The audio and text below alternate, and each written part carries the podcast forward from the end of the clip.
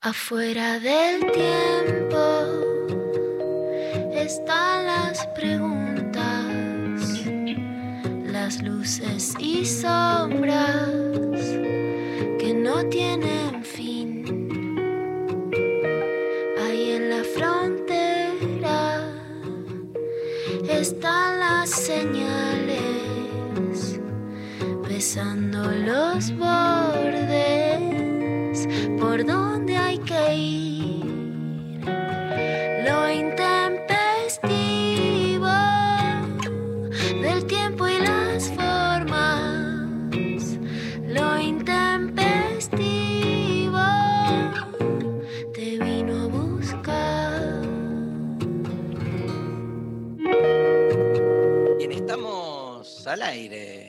Miércoles 2 de junio. En dos semanas cumplo años. Cae miércoles. Hay que hacer algo. ¿Qué miércoles? ¡El show del chiste! Chistes de cumpleaños. chiste. Chistes de cu- ¿No? Voy ¿Chiste a de hacer- cumpleaños? Vamos a preparar un especial del show del chiste para el día de tu cumple. Amo. Amo. ¿Qué pone? ¿El día de tu cumpleaños qué? Se cortó la luz en todo el país. ¿El año pasado? Sí, el año pasado. No, el anterior. El anterior. apagón, el apagón ese que hubo, en- que fue el... El día del padre. Cayó justo día del también el padre. Día del padre. ¿Y te acordás? Sí, sí. Fue increíble, increíble. Cierto. Bueno, nada. Este año no cae el Día del Padre, menos mal. Menos mal. Yo nací un día del padre. Qué simbólico. Sí. No sé de qué, pero. Bueno, Y soy de los que ha padecido históricamente que desde que soy papá, cuando coinciden cada. No sé cómo es la cuenta. algún par de años, no sabemos. Sí, pero Cada X cantidad de años ya nos pasó. Yo dos, tres veces me acuerdo que haya caído mismo día. Y recibo, obviamente, un solo regalo, ¿no? Tremendo. Qué raro porque toda tu filosofía del regalo, no sé qué, en el ojete. Tal cual. Me encanta la palabra ojete. Sí. Hola, hola, Becker. Hola, Dari, ¿cómo estás? ¿Todo bien? Sí. Me, voy a ir a buscar un tostado que se me está quemando. Anda. Vengo en 30 segundos, ¿eh? 30, 29. Hola, Lula. Hola, Mari, ¿cómo estás? Bien, hoy me desperté con eh, más ganas de estar viva. Así que. Ah, buenísimo. La Mari, la Mari luminosa. Hay que ver cuánto me dura, porque. Hoy capaz estoy, no, no, vamos, vamos, vamos con eso, iluminarnos a todos, vamos. De estar viva. Más ganas de estar viva. Bueno, es que tuve terapia ayer después de dos semanas porque me había caído feriado. Entonces hay algo de eso que ayuda, ¿viste? Ah, Bueno, ayer, ayer compartimos este, filosofía del amor. Tuvo la Pecker María. ¿Tuvo la Pecker? Tuvo la Pecker, hablaba con la gente. Sí, Bien. yo. A mí me pones en el chat, ¿no, Sofi? Y no te leí todos los comentarios. Hablando de. Lucifer, del culebrón, de todo un poco. Mira, ayer no, no te saqué un video porque no me gusta ser pesada, pero lo último que tengo que decirte que le dije a los chicos, no, no, saquemos un video de esto para Darío porque no puedo, es que ya Lucifer, ya, bueno, voy a espolear, aparece. Dios directamente y citó a Nietzsche. Ah, bueno. No, ya está. Es Listo, como- ahora sí. Ahora no tenés cómo decir que no. Yo te- Voy a empezar Le- a verla. Lucifer le dice al padre, le diste el gusto a Nietzsche. Un capo. O sea, María, yo te digo, es un policial, es divertido, hay sexo. Yo te lo digo a vos, María, a ustedes, a los que quieran. Es el tipo más fuerte del planeta Tierra, es el actor más lindo del mundo.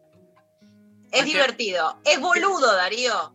Vos vas a entender cosas que yo te juro que quiero tenerte al lado y que me expliques, porque para mí es lo que pasa en la ficción, pero no entiendo nada de los códigos juntas. bíblicos, ¿entendés? Como de la...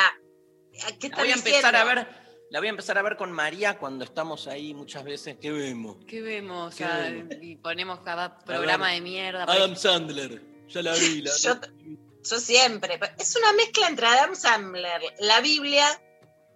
¿Cuántas Pero temporadas? ayer tiró, ah, le diste el gusto a Nietzsche, tira a Lucifer y Benito Vimo y yo dijimos, esto lo tiene que saber Darío. Video. ¿Cómo filmaste eso? Ay, perdón. Que lo voy a agarrar del capítulo de ayer Cuando le dice, ah, no, pero le estás dando el gusto a Nietzsche porque Dios hace, se saca los poderes Dios, les spoileé. Adiviná de qué, de qué es mi tostado. Bueno, lo sé porque diste la información y No. yo me puedo olvidar de toda la bibliografía que leí, pero hay dos cosas de las que no me voy a olvidar. Comida. Comida y amor. Todas las escenas amor. O sea, sé perfectamente lo que... Ustedes ya saben, ¿no? Mi- mis antenas van para dónde tienen que ir. ¿Es aplicable el golosa de putita golosa a lo salado?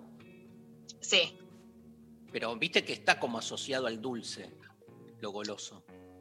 el dulce está asociado, o sea, está asociado al dulce porque lo dulce tiene una connotación sexual y tiene y hay una prohibición específica porque lo goloso es lo que no necesitas para vivir.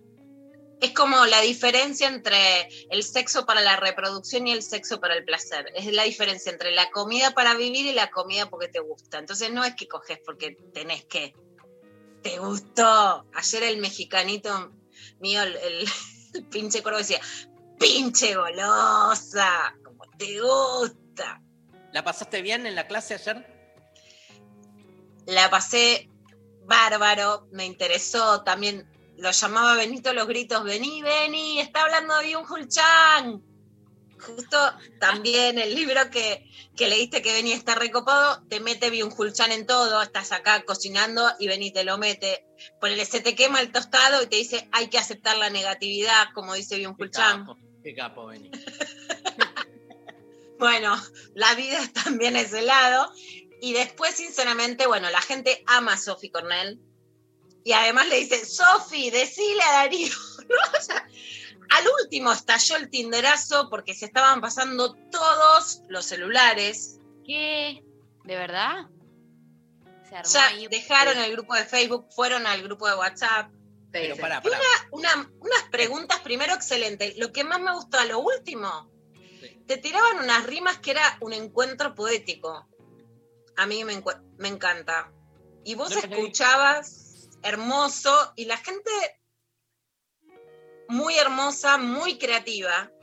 La verdad es que es una clase muy interactiva, muy inteligente todo lo que dicen, muy creativo las frases, la forma ya de nombrar lo que sienten o lo que reflexionan. Y también muy contenedor, que yo, sabés que banco un millón. O sea, una. para mí, Yo creo que el aprendizaje es catarsis, no es que es obvio, obvio. dogma. Muy contenedor, tal cual, fuera del dogma. Y muy polémicos también. Viste que me, me, me prepeaban con las preguntas. No es que eh, aceptaban sumisamente lo que yo decía. Al revés. Es como. Este, lo mío era muy provocativo ayer, igual, como defendiendo el desamor como co-constitutivo del amor. Y entonces, nada, estaba bueno que se arme y, y un poco la, la devolución que en general yo tengo va por ahí, ¿viste? Como, gracias por provocar, para pensar, para tomar partido. Me parece que está buenísimo eso. Este, y el, el chat explota, la verdad. Es, Y te cuentan hermoso. también muchas cosas personales. El tipo que te cuenta, yo por Ah, sí. ejemplo ahí decía, bueno, el tipo que te cuenta, empecé a amar a mi esposa Cuando me separé. cuando me separé. Vos lo aplaudías, yo le hubiera tirado tomatazos, por ejemplo. Yo, y dale, viste, es lo que pensamos todas, ¿no, María? Cuando te decís, ya, ya te voy a hacer falta y te vas a dar cuenta. Y Darío aplaudía. Darío aplaudía y después Darío, El Diego. el Diego, el Darío no solo aplaudía, sino que le preguntó si le dice, es- ¿por qué le sigue diciendo esposa si se separó? Y el tipo ahí contó en el chat que hacía siete años que se había separado y que lo que el día de hoy iba a tratar rápidamente con su terapeuta es por qué le dice esposa. O sea que hasta fue... Bueno, una intervención que, que baje. Lacan que lo citabas y que te hable de esa intervención tuya. Tremendo, tremendo. Lo que más me gusta del libro de Lutero, de Lutero Galanes Inmaduros, que es un libro que me gusta mucho, así como te persigo con Lucifer, en algún momento en el barco te perseguía con te leo esto, No, no. que leía como que te corría por los pasillos de un barco uruguay, así con el libro abierto, es por qué los tipos se quedan con la categoría soy separado. O sea, vos te separás. yo me separé de parejas y me separé de ponerle una pareja importante. Yo no me defino como separada, porque en principio no me define el otro, mucho menos ese otro. Nada me define de eso, pero no me defino como separada. Ay, Los tipos separan en Hay lugar de soy separado, que es como decir, estoy solo, pero no voy a tener nada con vos y estoy atado a mi pasado. Sí. Desde lo negativo, sí. Desde. Sí, no sé si llamarlo de lo positivo, digamos. eh, depende. Es, es cierto que hay más, ¿no? Una, una propensión. Yo creo que también hay un uso como seductor, como que le, le garpa a muchos el decir soy separado, tipo. ¿Viste la estética del loser? Como vení, conteneme, vení, mimame. Hay algo muy del, del varón separado que se coloca en ese lugar de vulnerabilidad que es como muy seductor para muchas mujeres, no para todas. Exacto, sí. Por eso Luciano habla, por eso de esa, como de esa, a ver, como, como ese apego al lugar del, de seductor.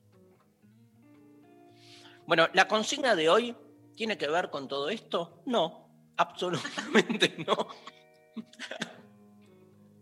No solo no tiene que ver con todo esto, o sí, sino que este, hoy vamos a entrevistar eh, a Diego Genud, que eh, publicó un libro que en estos últimos dos meses, Luciana, está circulando mucho, ¿no? Muy citado en las redes, este, muy leído, El peronismo de Cristina. Y vamos a aprovechar que, que nada, que tenemos una entrevista sobre política coyuntural muy concreta para preguntarles a los oyentes. Vamos a. eh, ¿Hay sorteos, Coltone? Sí, hay. Hay. El libro de. El mismo. Mira, el libro de Diego, que ahora María nos va a contar. Pero María nos va a contar también cuál es la consigna. Nos cuenta Ah, todo, María. Bueno, Dale. ¿cuento todo? Dale. Listo, joya. Eh, estamos preguntándoles a los oyentes cómo te definís ideológicamente. ¿Cómo te definís ideológicamente? Nos responden al 11 39 39 88 88. eh, nos mandan audio, no, no basta, arroba lo intempestivo eh, en redes sociales y participan por el libro El peronismo de Cristina, El frente de todos entre la dolorosa unidad, la escasez y la guerra interminable con el establishment. No sé, no se escucha una mierda porque están con los aplausos encima. Sí, tu voz tiene como una profundidad que excede. Escúchame, este, ¿cómo te definís ideológicamente? No es solo tipo soy de izquierda o soy de derecha. O sea, vale lo que No, quieras. no, profundicen. No, no, pero además, Ah. va- vale lo ideológico, tómenlo como se les cante. Alguien puede La- decir, la- sí, la acepción que quieran. claro, alguien puede decir soy feminista. Me defino así ideológicamente y es tomar un. No, es, no, no estamos. Soy psicobolche. Claro, ponele, me encanta. Vos hubieras sido re psicobolche en los 80, María, ¿no? Lula. Sí. No sé bien cuál es la definición de psicobolche. Y es como un hippie con morral abaglietizado, digamos, que nada, trova rosarina, pero al mismo tiempo psicoanalizado y muy Lenin y Marx. Y la- me falta el peronismo ahí. ¿Cómo, y cómo un sería? Peronismo de izquierda, yo qué sé, evitista. El típico oyente de este programa, dice el chat. Yo creo que muchos oyentes de este programa Supra 50 eran psicobolches en los, en los 80. No me cabe ninguna duda. Bueno, este. Qué, qué- qué buena pregunta. ¿Nos definimos todos ideológicamente? Por ejemplo, ¿vos te definís, María, en el arco de la izquierda? Sí. Sí. Puede ser no. O sea, depende qué consideremos izquierda. Está bien, pero ahí hay una O primera. sea, no digo primero izquierda antes que peronismo, ¿entendés? Ah. Porque si no es como darle más entidad a la cosa más zurda. Sí, hay que ver si el. Yo, María. Sí, sí. Ahí me cuesta más considerar al peronismo una ideología. Entonces, en la concepción de cómo me defino ideológicamente, pero nada. El tema es que tengo una base muy cuca, ese es un problema. Porque eh, eh, eh, Claro. mi ideología se formó a- al calor de esos años del kirchnerismo y esa militancia juvenil muy politizada, muy cuca. No, y sobre todo muy cuestionada por muchos de tus pares. O sea, este, María es además el caso donde una vez que este, se define medianamente en su búsqueda ideológica, vivió en un entorno donde todo el mundo la acusaba mal de eso. Y eso es como que te aferra más. Sí, y eso me hizo eh, cuca radical. Extremo. Después me rehabilité igual y milité a Scioli, lo cual no estuvo bueno, pero no importa. Digo, hubo una hubo ahí un, un arco interesante. Eh, yo creo que diría eh, peronista, feminista, algo así, no sé, como una me- necesito una palabra que me resuma eso. Progre, Progre. qué Bueno, palabra. ¿no? Peronista, Qué feminista, progre, todo lo son- malo. etiqueta. Son como. Yo creo que ahí hay algo interesante en la pica entre no solemne, entonces que uno se pueda reír de uno mismo en épocas que tampoco nos vamos a tomar las cosas tan en serio, y la ridiculización. Si hay algo que hace, yo creo, y vengo insistiendo en esto, que la gran estrategia hoy de la derecha es ridiculizarlo todo. Entonces, viste, ahí es, o sea, progre es como un chiste, que si nos lo hacemos entre nosotros, ok, pero cuando te lo hacen para decirte, o sea, el que es de derecha, un facho total, va, se vacuna en Miami, tiene un teléfono, está todo bien. Porque hay como un orgullo en el egoísmo. Claro. Si vos tenés algún atisbo de compromiso social, de interés de cambio para mayor distribución de la riqueza, ah, te pones en el callejón sin salida de que todo lo que haces es cuestionable. Sí, Y el encima uso de- te autobulineás y te decís progre, que es como El- vos mismo el- te estás diciendo que sos un boludo. Sí, no, bueno, está. Este, yo me autodefino progresista. No tengo ningún problema ni empacho, Ah. lo digo públicamente. O sea, Ponés hasta- todo sobre la mesa. Sí, sí. Lo que pasa es que es distinto progresista que progre. Progre, es verdad, se volvió como una, un estereotipo, una cosa más irónica, pero sí, digamos, a la hora de dejar en claro, digo, frente al conservadorismo, que me parece que es, este, el, eh, es esa otra orilla, ¿no? Este, de la cual, nada, este, uno está permanentemente alejándose. El progresismo a mí me parece como el campo ideológico en el que me siento, obviamente, mucho más cómodo y que tiene como sus, sus modulaciones, en mi caso la deconstrucción, yo que vengo más de la filosofía, la deconstrucción es como una eh, postura ideológica, que es siempre encarar las cosas deconstruyendo. De Este, constructivista. deconstructivista, loco, pero... mm, Me este, gusta. Un partido, hay que hacer un, un- ¿no? Un A mí me molesta, me molesta menos cuando la derecha nos dice progre a cuando nos dice zurdo. El uso de zurdo de la derecha me parece más violento por, por la historia de la categoría en nuestro país. Progre me parece, no digo que no sea choto, pero me parece todavía con un dejo de ironía, por lo menos para mí, tolerable. Para mí, ¿eh? no tiene que ser para el resto. Me parece como parte del juego. Cuando te dicen los zurdos, me parece que ahí este, es más violento. Ya hay algo... Y progre hubiéramos sido, hubiéramos sido presos políticos y zurdos estaríamos muertos. Ponele, ponele, si lo llevas a la Pero dictadura. sí, en términos de una categoría histórica, de un reflejo social, es eso. Es, es amenazante porque mataron a gente por su ideología, claramente. Y usando la etiqueta de zurdo, que era claramente este, eh, la que estaba ahí en ese momento. Bueno, este, 11 39 39 88 88. ¿Cómo te definís ideológicamente? Eh, no, mándenos audios, mándenos mensajitos, arroba lo intempestivo en redes sociales. ¿están llegando mensajes ya? Sí. Hay mensaje, perfecto. Bueno, vamos a la primera canción, editado en el 2002, este, este disco de Charlie García marca el renacer de su carrera desde la época de Say No More de 1996. Eh, el disco es Influencia. La canción Influencia fue compuesta por Todd, Runchen en 1982 para su disco de Ever Popular Tortured Artist Effect. Y genialmente, dice Pablo González, adaptada por Charlie.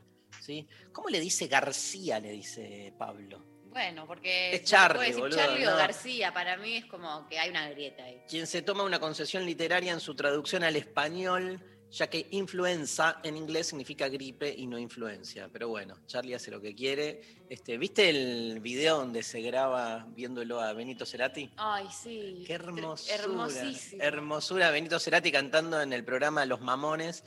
y Charlie que se graba así. Fue- Cantando ahí, mirándolo. La presentación del álbum se realizó durante tres fechas en el estadio Luna Park y luego continuaría de gira este, en el Festival Chileno de Viña del Mar. Hablamos del año 2003. Puedo ver y decir, puedo ver y decir y sentir, algo ha cambiado. Para mí no es extraño. Mejor escucharlo a Charlie García. Influencia. Influence.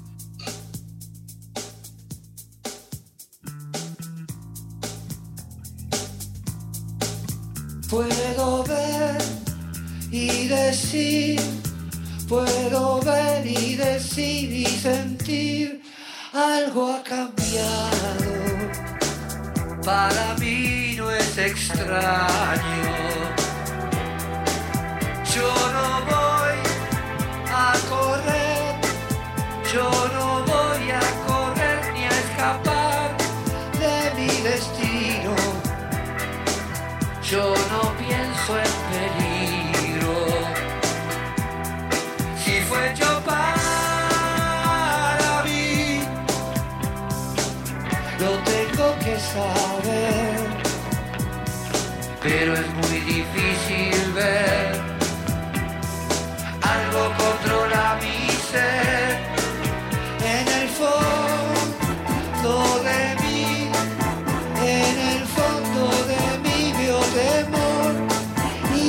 sospechas con mi fascinación nueva. Yo no sé bien qué yo no sé bien qué vos dirás son intuiciones, verdaderas alertas. Debo confiar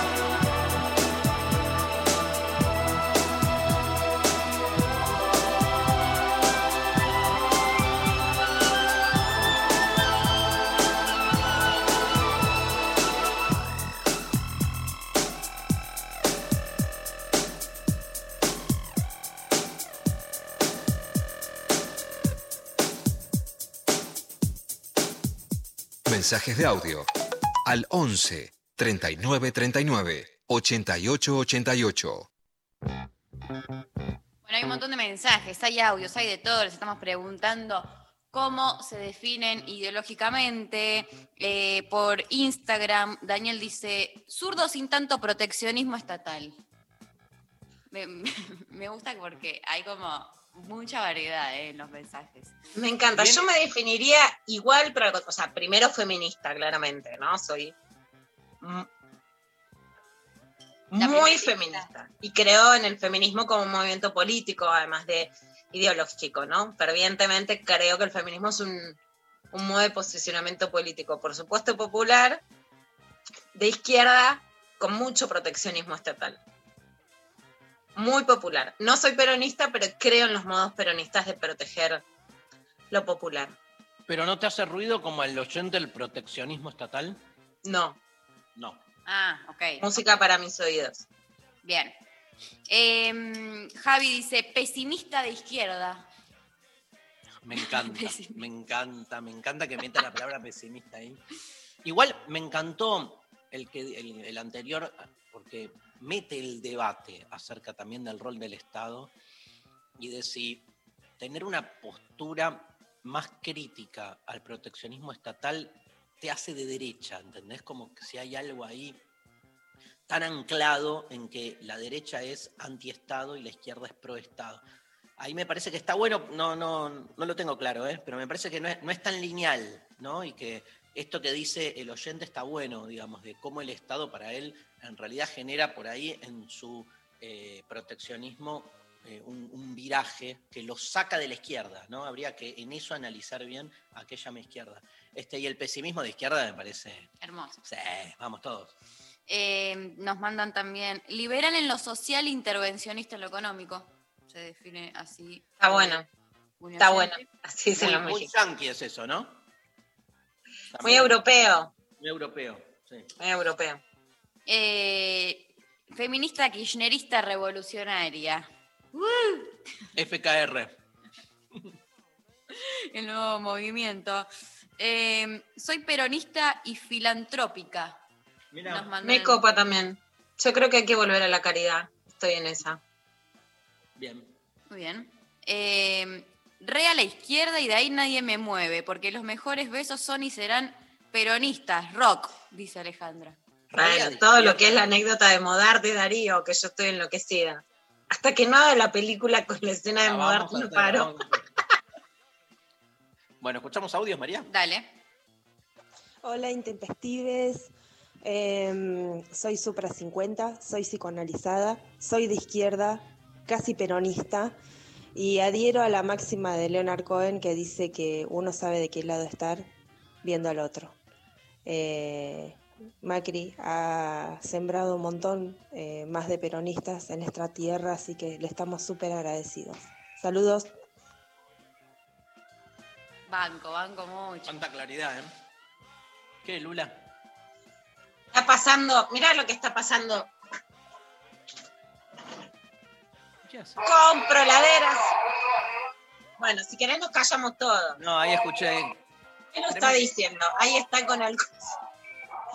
Escúchame.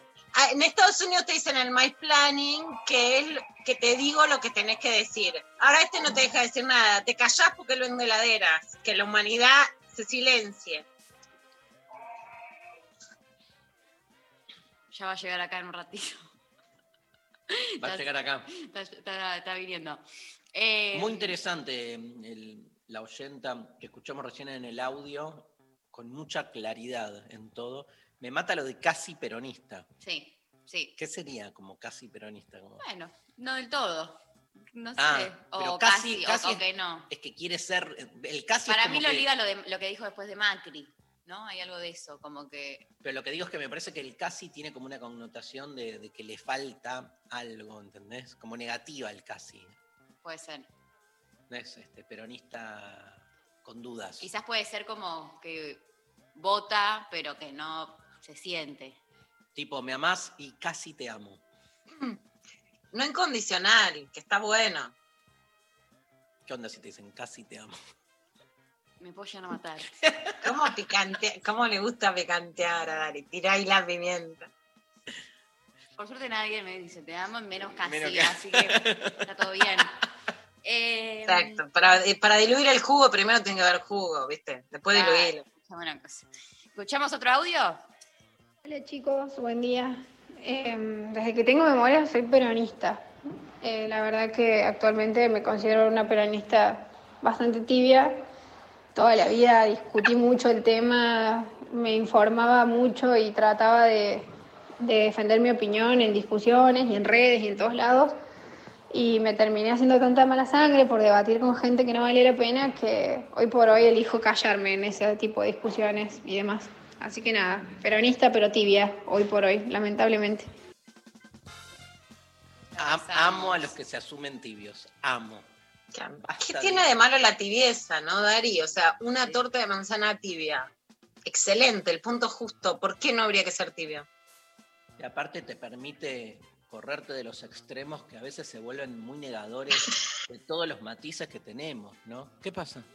Ya, Me río de la cara de María, que además es igual a mi hija Uma, que me ha algo. acusado, sos tibia, y me ha hecho hacer cada cosa, la he llevado a cada lugar por esa acusación. A los ti- sí, perdón. Igual, eh, Pero María es igual, es igual.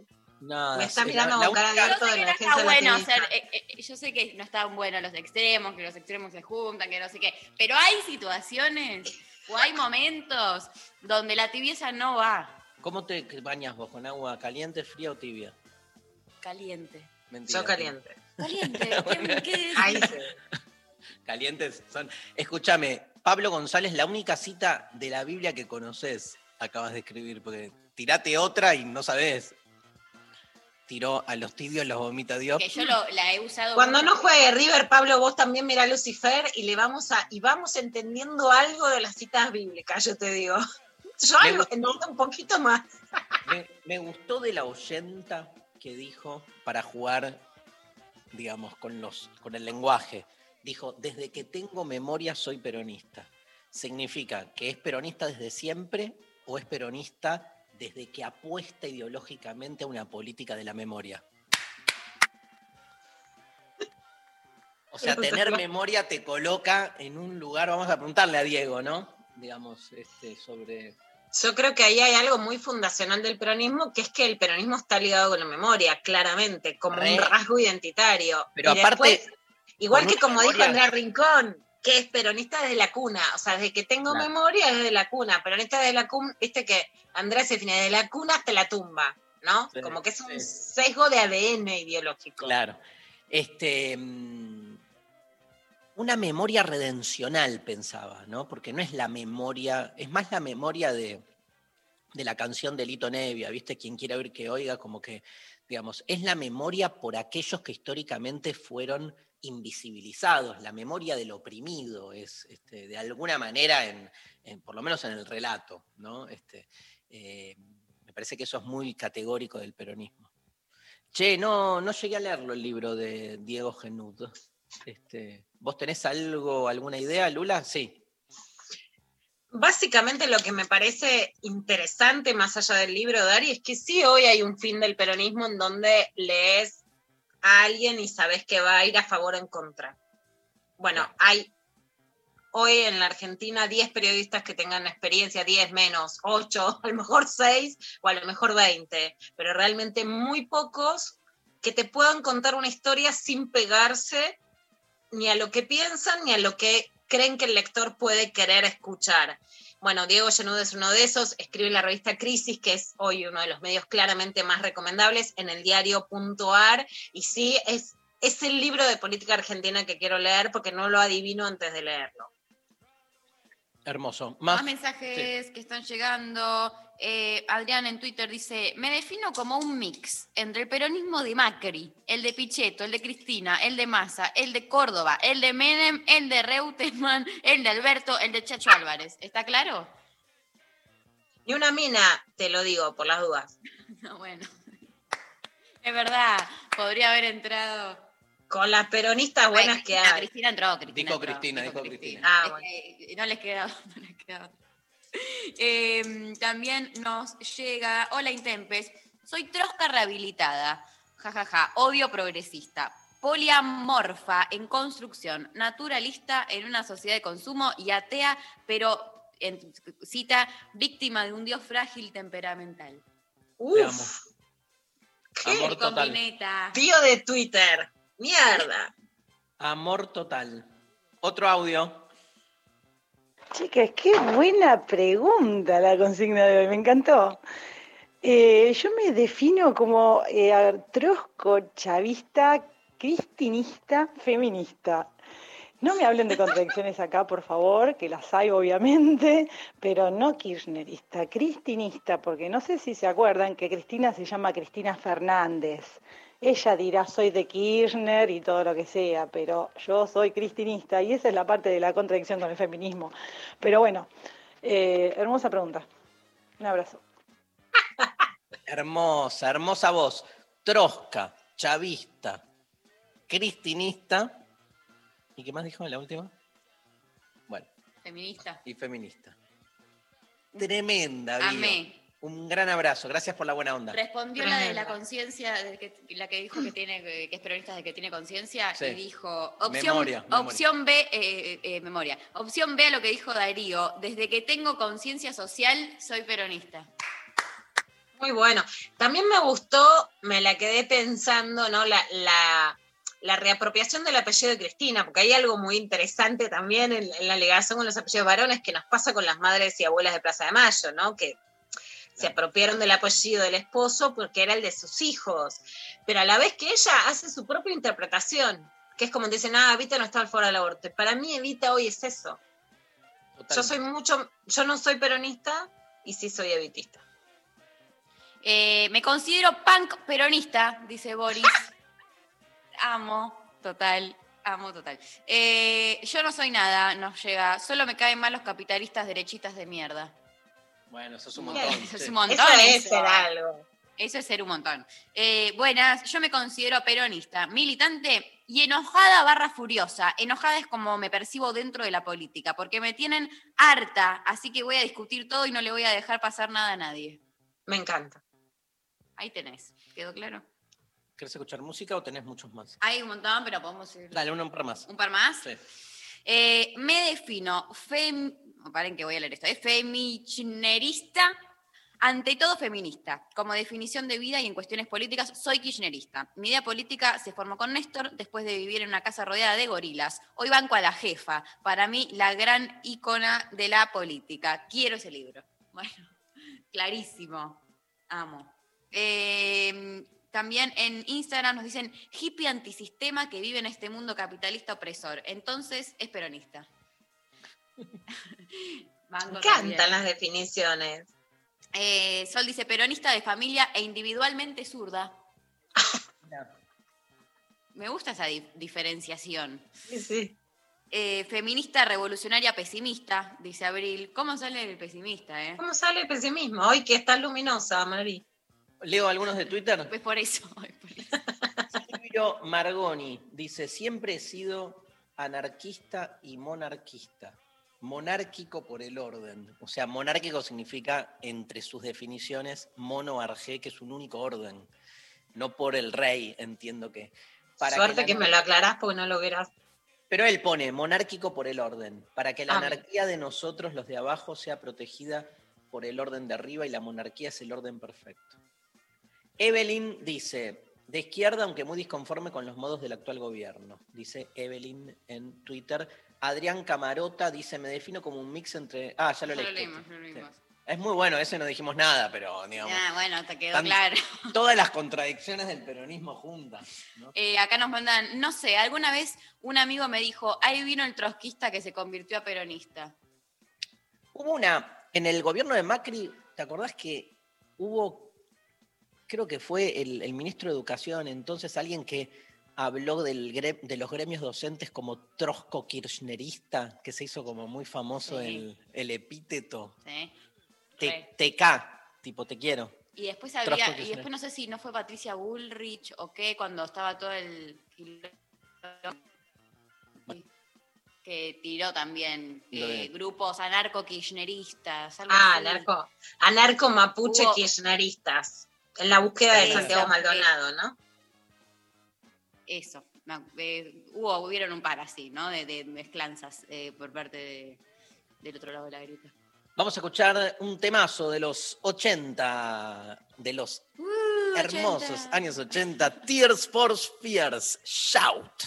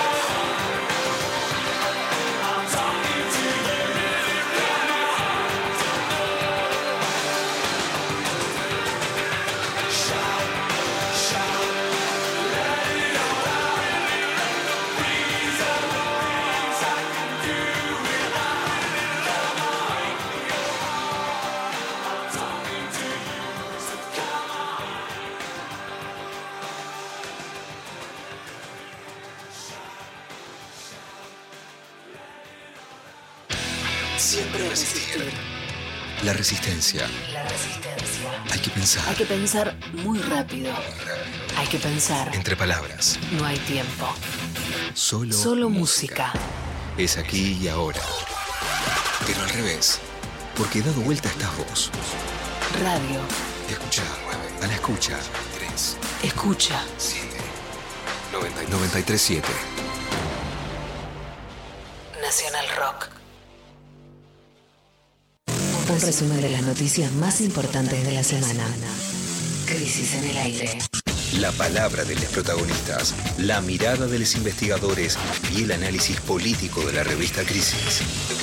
Crisis en el aire. Sábados de 8 a 10. Con Jimena Tordini y Mario Santucho. El aire El aire está en crisis. por 937. Nacional Rock. Hace la tuya. Los Cazurros. Pablo, ¿qué haces con ese desodorante? Un experimento, querido Ernesto. ¿Ves estas gotitas de aerosol?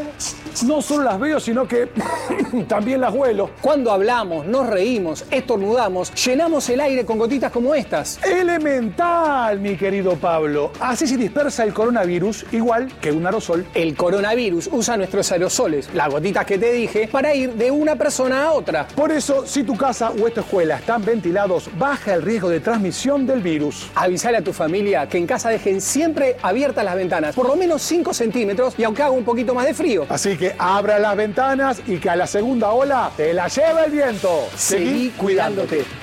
Radio y Televisión Argentina.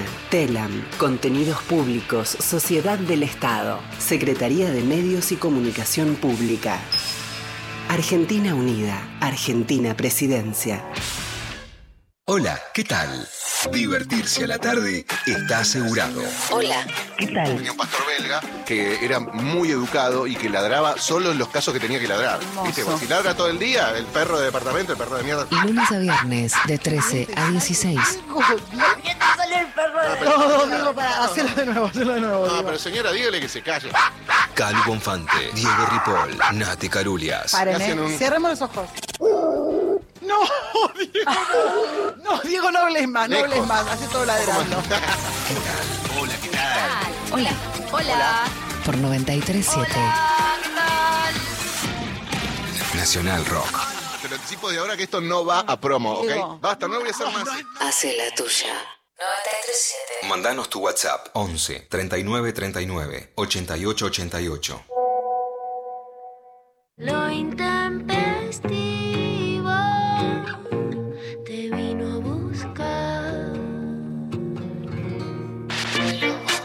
La Vara de Noticias con Luciana Pecker. Libertad sin farsa. Libertad sin farsa. Ahí está, totalmente. Nos definimos así. Vamos, Mari, con la clavada de noticias. Venimos hablando de un tema muy importante que es qué pasa con las vacunas. Hoy de una conferencia de prensa la ministra de Salud, Carla Bisotti, y también sobre el tema Pfizer. ¿Por qué sobre el tema Pfizer? En realidad sí es cierto que es la vacuna que falta en Argentina. Es la vacuna, y lo dijimos muchas veces, con la que la Argentina tendría que haber podido negociar mejor. Muestra, por un lado, las arbitrariedades de los laboratorios, no solo en la mezquindad de no liberar las patentes o de los países centrales en la desigualdad de la distribución de las vacunas, sino en pedir cláusulas que son muy abusivas. La Argentina aprueba una ley donde se aprueban las vacunas, pero se dice que las empresas se hagan cargo de las negligencias, o sea, pusiste un pelo en la vacuna, se te escapó algo. Bueno, el Estado se hace cargo del componente de la vacuna, pero no de los errores.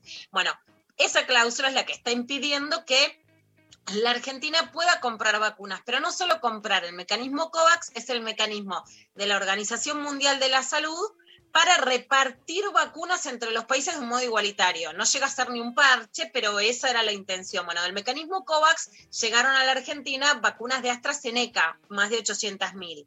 Pero ayer salió Santiago Cornejo a decir que la Argentina había dicho que no quería la Pfizer. Y entonces la Pfizer hoy se convirtieron como en un en un escudo ideológico para debatir el tema. Hoy Santiago Cornejo le mandó un mail pidiendo perdón a Bisotti diciendo que justamente esta ley de la Argentina, recordemos, esta cláusula fue pedida por Graciela Ocaña, recordemos también para volver a, a decir, está bien que las empresas pidan que el, el Estado argentino se tiene que hacer cargo de sus negligencias, está mal.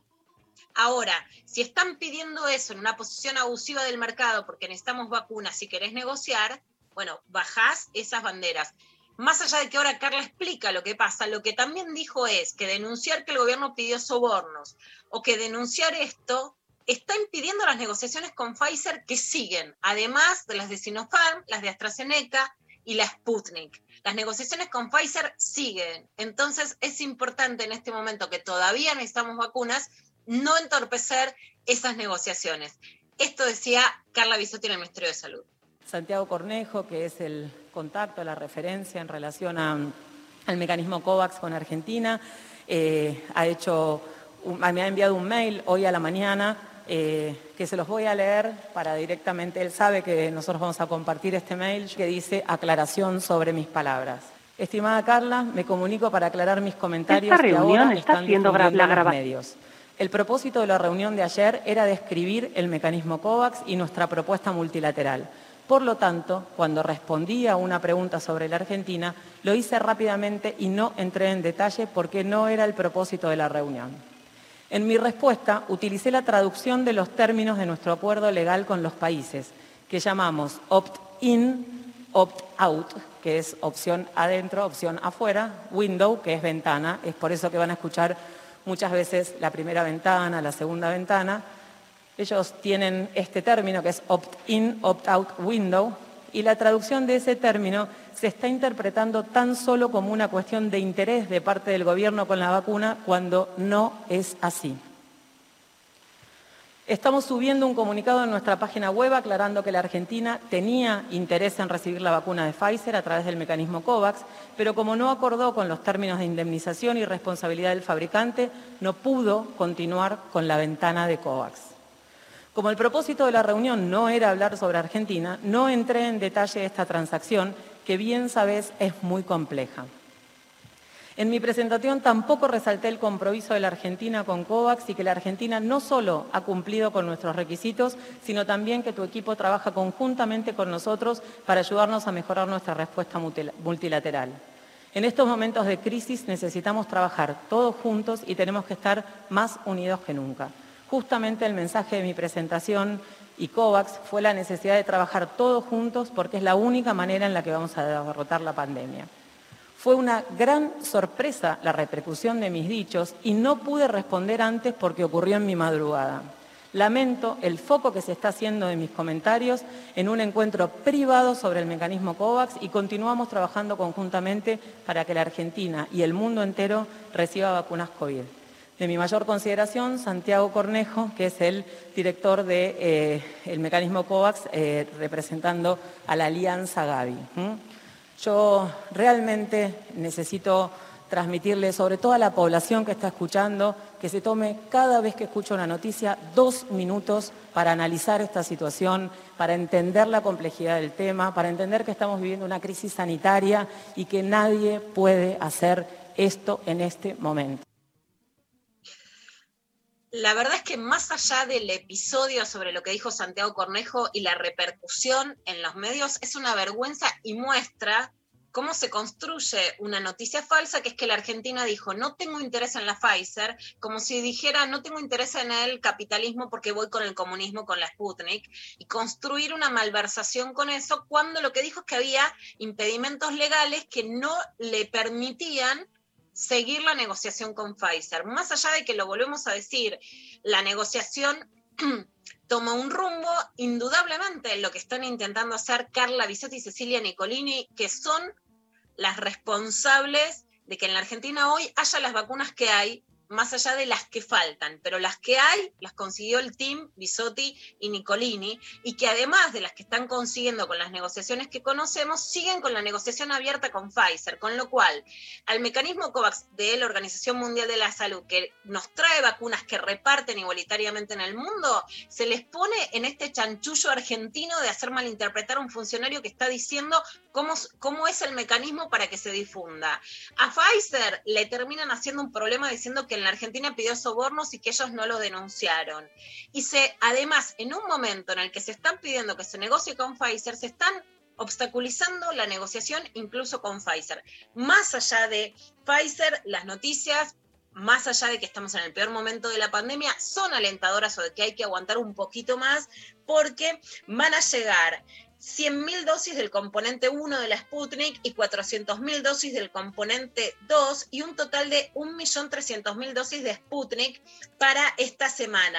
Se confirman 900.000 dosis que llegan el 7 de junio de AstraZeneca y el total es de 19.832.000 vacunas. Carla también estuvo con Joaquín Morales Solá en TN, le dijo que Morales Solá hablaba de que las de que entre la primera dosis y la segunda hay gente que ya pasó tres meses, que es lo que está faltando, el componente 2, para completar la vacunación, y Morales Solá le dice, bueno, ya se vencieron en ese plazo, y no es que si no te diste la 2, volviste a punto cero, ¿no? Y yo digo, a esta altura hay que hablar de esa manera, Carla le aclara, estamos esperando esa segunda dosis, pero no es que el componente está vencido, sino que tienen la misma protección que si se hubieran dado la Sinopharm China, ¿no? O sea, me parece que es un momento para poner un poquito de comprensión y también de entender que todos vamos a quedar un poco friqueados con esto, por lo menos así lo dice la ministra de Salud Mental. La salud mental te la debo, más allá de todo lo que hay que hacer para ayudarnos entre todos. Esto decía Carla Bisotti.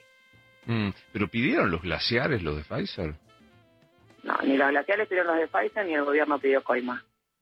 Mm, ¿Y qué, y qué, y qué? ¿Y qué Problemas de salud pasó? mental vamos a tener todos porque estamos viviendo una situación crítica, humanitaria, que no hay precedentes en el siglo. Niños, por supuesto que, van, que es un problema grande, los adolescentes que no tienen eh, la posibilidad de generar todas las acciones que hacen en la adolescencia, en las juventudes, en relación a lo que significa salir, relacionarse, tener la, la vida que tienen los adolescentes y también con la baja percepción de riesgo que tienen los adolescentes. En ese sentido, es muy difícil.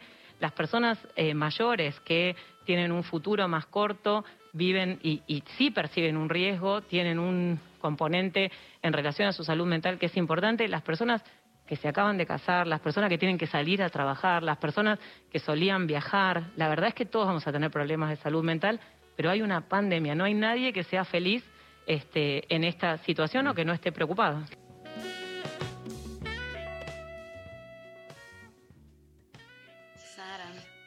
Bueno, muy claro lo que está diciendo Carla Bisotti, y, y más allá de todo lo que tenemos que hacer, que hay un Estado, una cosa es creer en la intervención del Estado, otra cosa es creer que el Estado nos va a salvar de las consecuencias de una pandemia que, por supuesto, a cada cual con la subjetividad de las clases sociales, las edades, va a intervenir de una manera negativa haber vivido, crecido y sostenido la vida durante esta pandemia. Bueno, más allá de eso, pasamos a una entrevista que le hizo Mariana Dagbar en Infobae a Alejandro Berkovich y es muy interesante en estos momentos, justamente porque muestra que con este periodismo es muy difícil también pensar las cosas. Este periodismo que se adivina y que más allá de la grieta, Berco hace una diferencia entre grieta y fractura. A ver. La grieta es, eh, es ante todo un negocio, es una forma de disfrazar eh, la verdadera contradicción que tiene una sociedad como la Argentina, que es la fractura. La grieta nos propone una, una eh, escisión vertical y la fractura es horizontal, es entre los que cada vez acumulan más y los que cada vez tienen menos. Los medios, en vez de invertir y trabajar para que la verdad tenga más eco y se elabore de manera más compleja, más polifónica, eh, precarizaron, hicieron negocio con panelismo y nosotros muchas veces nos terminamos sumando a ese griterío por figuración, por negocio personal eh, y por vagancia, también por vagancia, porque la grieta esconde una holgazanería intelectual de vuelta imperdonable. La verdad es que es una definición que me pareció importante, Dari, de temas que sé que compartimos en común. Holgazanería intelectual, la grieta es la diferencia entre kirchnerismo y macrismo. Bueno, hay una fractura de clase, pero no hay una grieta y no se puede poner un canal y adivinar lo que van a decir. Sí, sí.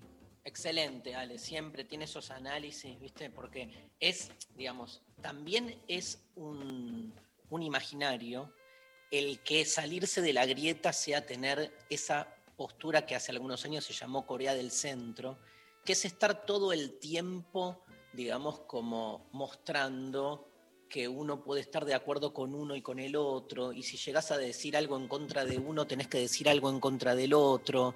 O sea, estar más preocupado por estar siempre quedando bien con los dos polos, digamos. Me parece que frente a eso, este, salirse de la grieta es decir lo que uno piensa, punto.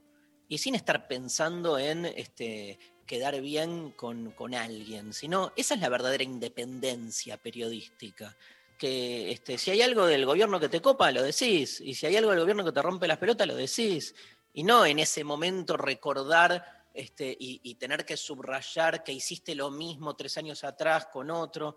O sea, cuando estás más preocupado por el que dirán, seguís siendo parte de la grieta, incluso poniéndose en ese supuesto lugar de centro, ¿no? Me parece que la diferencia la hace el que realmente es independiente, pero es independiente en serio, ¿no? Que eh, lo que hace es poder realmente este, decir lo que se te canta en función de, este, de, ninguna otra cosa más que de lo que se te surge en ese momento con la situación que estás analizando.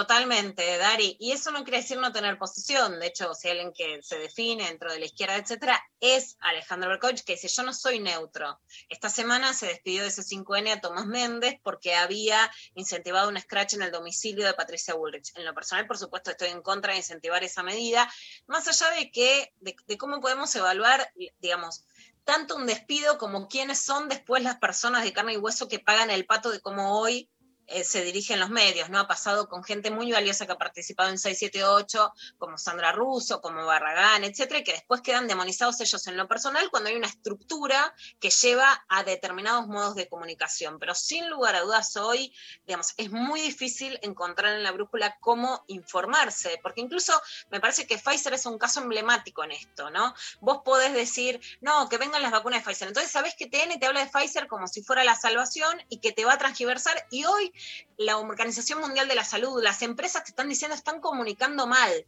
y los otros que dicen, no, no nos interesa Pfizer porque pide demasiado, y si después el, negocio, el gobierno negocia con Pfizer, te cambian la posición, no, entonces tené una posición e informar lo más prudentemente que puedas en una pandemia. Ha pasado todo lo contrario y me parece un punto para alertar sobre la forma de comunicar. Bueno, mañana se va a cumplir el sexto aniversario de Ni Una Menos para mí lo mejor que logramos, y estoy pensando y escribiendo en ese sentido, es meternos mucho más de lo que nos metíamos. La cultura del sí te metas en vez de la del no te metas. Hay muchos femicidios por razones estructurales de las acciones o inacciones del Estado, del Poder Judicial, y porque ha recrudecido la violencia machista. Así como hay un sector de la sociedad que se ha derechizado más, hay un sector que ha eh, bajado la violencia y hay un sector chico que ha incrementado esa violencia y eso explica también las cifras de femicidios. Pero más allá de eso hay una sociedad que se mete, que se compromete y que es importante decirlo. Y en este caso Flavia Angelino, que es trabajadora social, es una orientadora educacional de la escuela primaria número 9 de Quilmes, vio que había un pibe que tenía antecedentes de violencia de género que no estaba mandando las tareas escolares. ¿Qué hizo? ¿Se quedó sentada en su casa? No, fue y tocó la puerta. Tan tan emblemáticamente que tocó la puerta en el momento en el que el padre de este nene estaba acuchillando a la mamá y Flavia le salvó la vida por meterse y por estar alerta. La escuchamos.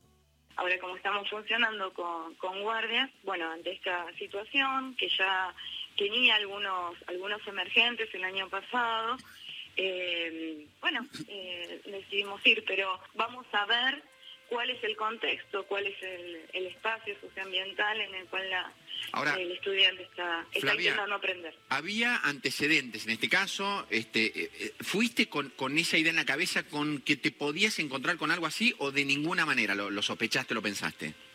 Eh, no, en sí es parte de- del contexto que está naturalizado, o sea, las problemáticas que tenemos no solo en la zona, sino a nivel sociedad, eh, hace que uno siempre pueda encontrarse con situaciones así. Eh, pero lógicamente en ese momento yo a buscar a- al estudiante y a, y a tomar registro del contexto socioambiental en el cual estaba intentando hacer la tarea. Eh, bueno, primeramente son los accesos, ¿no? Estamos hablando de un lugar donde es calle de tierra, o sea, los accesos son complejos.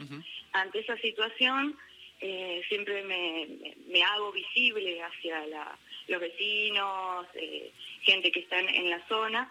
Y eh, cuando llego al domicilio, eh, bueno, no hizo falta ni siquiera que golpeara las manos para porque en ese momento sale la, la mamá gritando y el padre con, con, el arma y bueno, le, hundió el cuchillo, ahora veo que fue un cuchillo, pero le hundió el arma punzante en mi pecho. En ese momento, bueno, llamamos a, a la policía con unos vecinos también que estaban por ahí, un patrullero que pasaba de, de ronda, eh, y bueno, por suerte... ¿Vos fuiste testigo de- Bueno, esto es lo que se muestra y también la necesaria intervención. Igual, Dari, el sesgo cuando hablamos del cierre de escuelas, sin lugar a dudas, en medio de esta crisis sanitaria, el ministro de Educación, Nicolás Trota, salió a decir que Rodríguez Larreta siga llamando a la presencialidad. Es eh, un acto de riesgo, de una confrontación política absolutamente innecesaria. Ahora, cerrar las escuelas no es solo cerrar las escuelas, sino, por ejemplo, que las madres no tengan un lugar donde pedir ayuda, los pibes no hagan las tareas, etcétera. Entonces, se puede decir una cosa de política sanitaria y decir esto, bueno, que las trabajadoras vayan, que se habiliten una niña en las escuelas, que haya más monitoreo sobre las familias, ¿no? Me parece que el sesgo periodístico también hace que las posiciones terminen muy, eh, muy sesgadas y muy ciegas frente a determinadas componentes que se puede hacer para equilibrar lo que esas medidas conllevan. Bueno, y el dato del día, lo gracioso, es que Diego Iglesias había un congestionamiento, vio, dijo, che, esta es la avenida Córdoba, se dio cuenta porque había ahí un cajero, unas cosas, Tremendo. terminaron diciendo una diputada se enojó como que esa era un ataque a la provincia de Córdoba, que recordemos que por supuesto es una provincia Igual, que claro, Lula, lo defienden, digo, también para, o sea, la defensa que hacen los que salieron a criticarlo a, Diego, donde Diego en ningún momento dice otra cosa que este, cuestionar a la avenida Córdoba y, y no la confunde con la provincia. eh, los que lo salen a criticar a Diego, lo que le endilgan es el doble tono, como un tono irónico. Como que si uno quiere leer ironía en lo que dijo Diego, la encuentra. Lo que pasa que es tan, pero tan sutil, que siendo así le encontrás ironía a cualquier cosa, digamos. Es como demasiado, ¿no? Hay una frase donde él dice, estoy ideológicamente en contra de la avenida Córdoba, y bueno, pero es- esto es, me parece este, fascinante, porque lo que se genera en tiempos de posverdad es que en definitiva uno esté queriendo siempre escuchar lo que quiera y va a poder justificar su escucha. Esto es lo más loco, o sea, porque te querés parar en ese lado, te parás en ese lado. Me parece que Diego estuvo muy bien explicando, yo escuché, lo enganché justo dialogando con el diputado Waldo Wolf, que salió este, por Twitter a, digamos, a, a estar en contra, obviamente, este, como poniendo C5N, quiere que Córdoba desaparezca del mapa. Y Power, este, muy interesante, y ahí se escuchaba, ¿no? Como cada uno, digamos, este, leía lo que quería. Tremendo. Ahora, Tremendo. Mira, la diputada es que- es, es Soer, él Zucaría, como decís, Waldo Wolf también, y Clarín lo cuenta como se la agarró con Córdoba. Si querés, nos volvemos catadores de ironía, lo escuchamos a Diego a ver qué votamos cada uno. Es Córdoba, es Córdoba, es Córdoba. eh, eh, vamos, Es correcto. Punto La Avenida Romero. del Mal. Eh, entonces nos informa muy bien Pablito Durán que está recorriendo en la, la Avenida del Infierno, ¿verdad? La Avenida Córdoba, una avenida que de no existir, de seguro la Argentina sería potencia, pero lamentablemente Córdoba todavía existe y nos encontramos en una situación difícil. Existe y tiene carriles eh, menos, ¿no? Sí. Reducidos, tanto de la izquierda como de la derecha. La derecha, carriles exclusivos. Y de la izquierda, la, la bicisenda. Y... Sí, más allá de, mi, mi clara posición ideológica, eh, que la planteo con firmeza respecto a la avenida Córdoba, porque la verdad que no, no me callo nada, no le tengo miedo a los poderes fácticos reales, voy a seguir diciendo lo que pienso de Córdoba, también es cierto De la que avenida. tengo que decir la verdad, en este momento la avenida Córdoba eh, está, al menos en esta zona, de manera fluida. Yo no escucho, yo no escucho ironía, no escucho nada. nada. Me parece absolutamente todo lo contrario, lineal, que está hablando de la Avenida Córdoba. Es una verga. la Lo que lo escuchan a Diego saben que Diego se queja todos los días de que llega tarde por el tránsito en la Avenida Córdoba.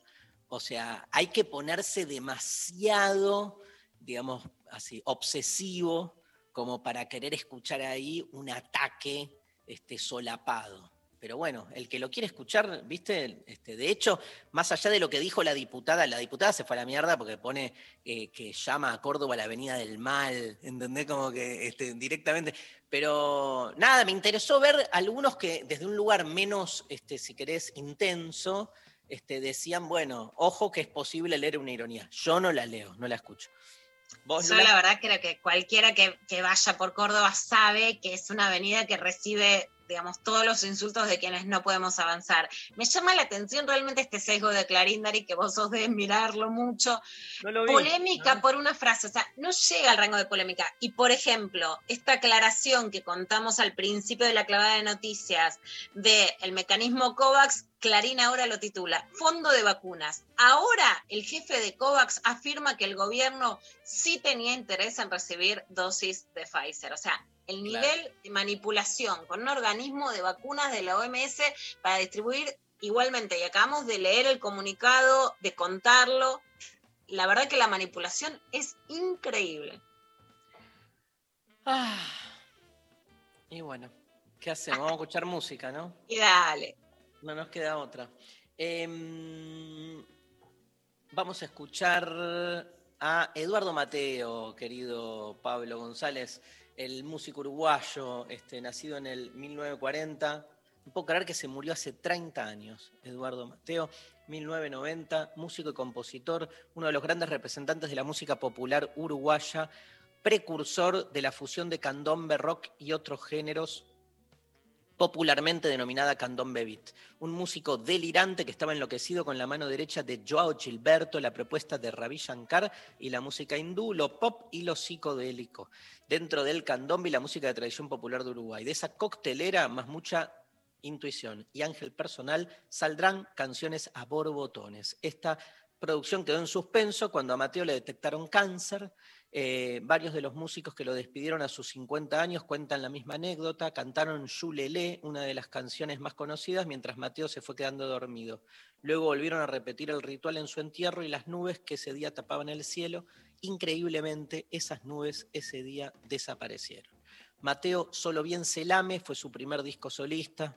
Todos los ochentistas lo tenemos, el disco, este, Psicobolches. El sonido de este álbum tuvo una fuerte, un fuerte impacto en toda una generación de jóvenes músicos uruguayos e influyó sustantivamente en el desarrollo de la música popular vinculada al rock.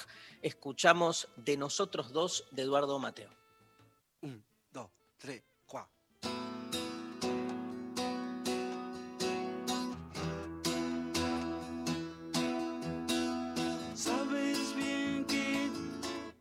Que lance. Voy de nuevo. Un, dos, un, dos, tres, cuatro.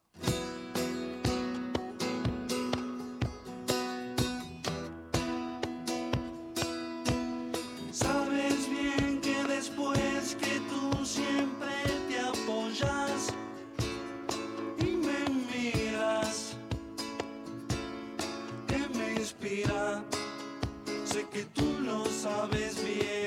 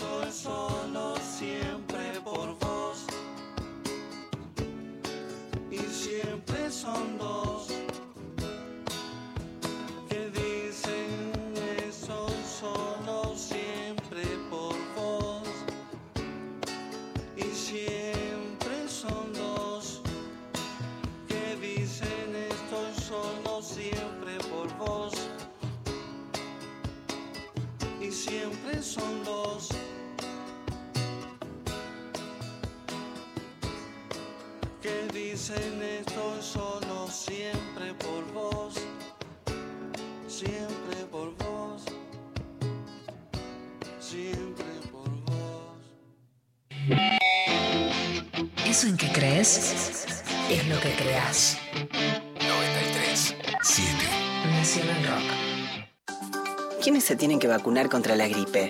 Personas de 65 años o más, personal de salud, embarazadas y puérperas, niñas y niños de 6 a 24 meses, personas de 2 a 64 años con problemas en su sistema inmunológico o enfermedades crónicas. La vacuna es gratuita en todos los vacunatorios del país. Más información en argentina.gov.ar barra salud barra vacunas barra antigripal o al 0800 222 1002. Argentina Unida. Hola, ¿qué tal?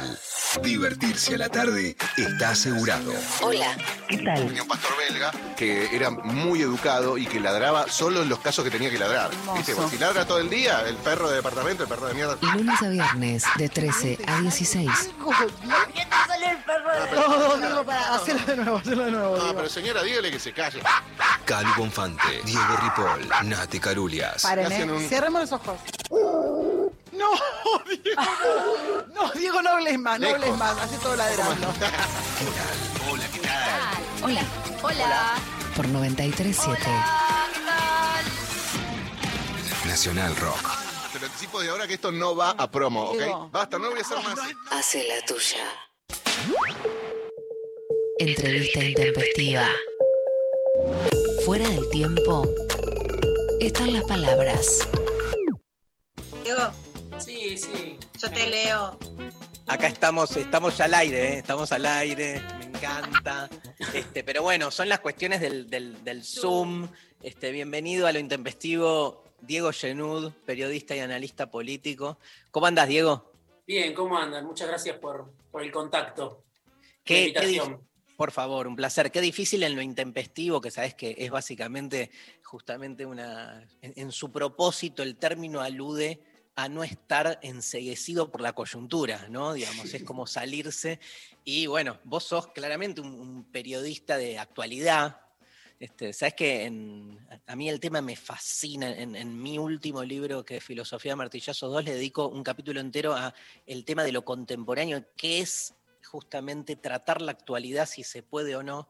Y me fascina que en tu bio de Twitter aparezca lo, lo único que importa, que es que sos básicamente hincha presencial de River. ¿No? Este, em, Sé que vos sos de, de otra escuela, pero bueno. tenemos, lo- tenemos los mismos colores, igual yo creo que River no tiene escuela. Este, estudiantes sí, River contrata técnicos de cualquier ideología, es mucho más mercenario en ese sentido y termina siendo más bilardista que nosotros, porque es capaz, lo tuvo a Grigol, por ejemplo, de, de técnico. este, A veces no, la, hay- confusión, la confusión se apodera de, de todas las áreas. Bueno, acaba de publicar, Diego, el, escribe en, en mu- en- en muchos este, medios, entre ellos este, en el nuevo, el diario AR, y este, acaba de publicar, eh, acá tenemos El peronismo de Cristina, libro que está circulando y que, nada, amerita una reflexión sobre el peronismo. Lo que no sabía, perdón, pero estoy leyendo en tu biografía, que tu último, y quiero empezar con esta pregunta, si te parece, Diego, que tenías un libro anterior llamado Masa, la biografía no autorizada. Te pregunto si la figura, la persona hoy que más poder está acumulando al interior del peronismo para vos es Sergio Massa. Sí, creo que acumula mucho dado el, metro cuadrado de poder, digamos, de que dispone, ¿no? Siempre maximiza sus recursos, Sergio Massa. Y entonces, si uno mira eh, el lugar que tenía en la alianza, el porcentaje que le aportó al frente de todos en las elecciones eh, y los espacios que le dieron, uno dice, sí, evidentemente está acumulando mucho poder, ¿no? Eh, porque finalmente uno lo puede mirar la trayectoria de Sergio Massa desde distintos puntos de vista y pararse en distintos momentos de su historia. Obviamente en un momento sacó 44% en la provincia de Buenos Aires contra Cristina en el 2013. Pero si uno mira en el 2017 salió tercero en Tigre como candidato a senador. Entonces, bueno, ¿cuál era el poder de masa efectivamente en 2019? ¿Qué aportó? Yo creo que aportó sin duda. ¿Cuánto? Ya es una discusión. Y me parece que la sociedad de masa con, con Máximo Kirchner le permitió a él, en este Frente de Todos, que es una de las grandes novedades para mí de, esta alianza, de la alianza del Frente de Todos, es la sociedad Máximo Masa. ¿no? Esa sociedad a Massa le permite crecer mucho y, y disponer de muchos recursos, casi que te diría que es la envidia este, de gran parte del elenco del Frente de Todos, porque además tiene un blindaje mediático, Sergio, que, que no cualquiera tiene eh, en esta alianza. ¿Tiene un blindaje mediático tan, Sí. tan categórico? Sí, sin duda, sin duda. Este, esa es una constante que lo acompaña desde sus inicios. Eh, yo digo, Massa es más que un político, yo creo que es el representante de un bloque de poder, es el representante de, de un grupo empresario, incluso asociado a un grupo empresario. No digo que sea el delegado de ese grupo empresario, pero sí que no cualquier político tiene eh, asociado a su juego este, de coyuntura o a su juego incluso de estrategia, eh, el poder empresario que, que Massa trae detrás suyo o al lado suyo o adelante suyo. Te, te llaman, eh, y, ya, Lula, ahí, te dejo, este, te llaman, después que sacas un libro como este, bueno, el de Massa, si querés contame, pero este, te llama gente de la política como para reprocharte algo, decirte, ¿cómo escribís esto? No mal, eh, no, no- no digo que te aprieten, igual si querés contar una apretada, podés, pero digo, ¿te llaman como para dialogarte o no? ¿O, o está visto como mal llamar a un periodista después de sacar un libro? Y depende del periodista, eh, depende No, a vos, a vos, a vos. el involucrado. Eh, a mí- en mi caso, este, en general, diría que me han llamado poco a mí, por ahí han llamado a mis superiores antes que a mí para que me llamen al orden, pero bueno, como soy un poco difícil de... Este, ¿Quién es tu superior? ¿Quién es? de- Dios. No, digo, donde uno trabaja, el jefe, el director, el jefe de sección, pero digamos, como soy, tengo un itinerario bastante zigzagueante, este, Pero el libro, el libro es un libro que sacaste con siglo XXI, es un libro propio, Sí. ¿no? Sí, en este caso sí. No, en este caso no. Eh, la verdad que está teniendo muy buena repercusión y en general muy buena repercusión en la política eh, y, en, y en- y en el poder, diría, ¿no? Porque bueno, es, este trabajo es el resultado. Yo llevo 15 años, este, bueno, nos hemos cruzado con, con Lu, con Luciana Pecker en redacciones, así que llevo 15 años haciendo este trabajo y bueno, cuando uno ya lleva tanto este, y hace un libro, el libro incluye todo lo que uno viene cargando, ¿no? viene aprendiendo, viene trayendo. Eh, entonces es un libro que, que creo que, que la gente de la política lo, lo valora porque sabe que, que es el resultado de un recorrido, no es, es un Obvio. instant book, no es algo que me lo pidieron y hacerlo en cinco minutos porque es la oportunidad. Total. Se nota, ¿eh? Leyéndolo así, yo lo empecé a leer, me llegó ayer, pero este, ahí la intro, los primeros textos, te das cuenta que, que hay una investigación, hay un trabajo de años. Igual, este, Lula, la respuesta es que lo llamaron, ¿no? Obvio. Sí, obvio. Diego, no, sí es llamativo realmente, eh, más allá de conocernos hace mucho y que además hay una impronta por tu identidad, por tu memoria, por tu historia, ¿no?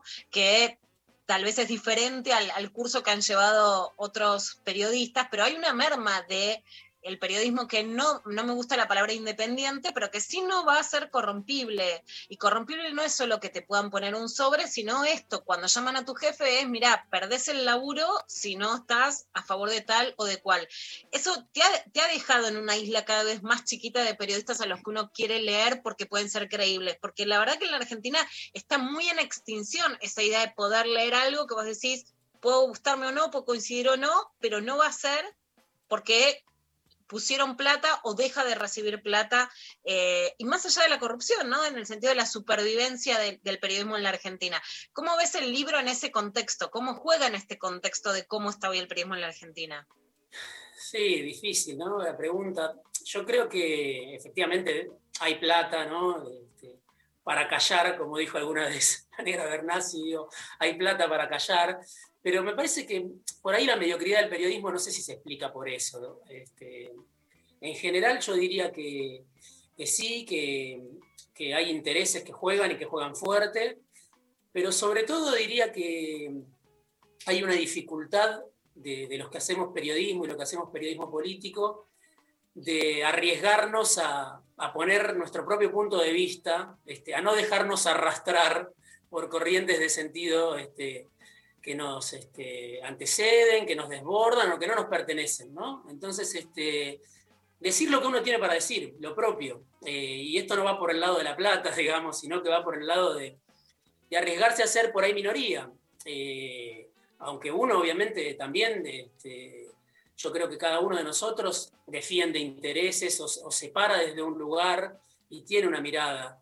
Eh, pero creo que sí, que por ahí la polarización, o llamémosle como se, se lo quiera llamar, o la pobreza este, simbólica del, del periodismo, esto de repetir siempre lo mismo, de repetirlo una y mil veces, que lo, que lo repita toda la cadena de mando, que lo repita el gran editorialista, el dueño del diario y el último pasante, este, bueno, habla de una dificultad para poder iniciar un camino propio. Yo lo que trato de hacer es un camino propio en esta complejidad.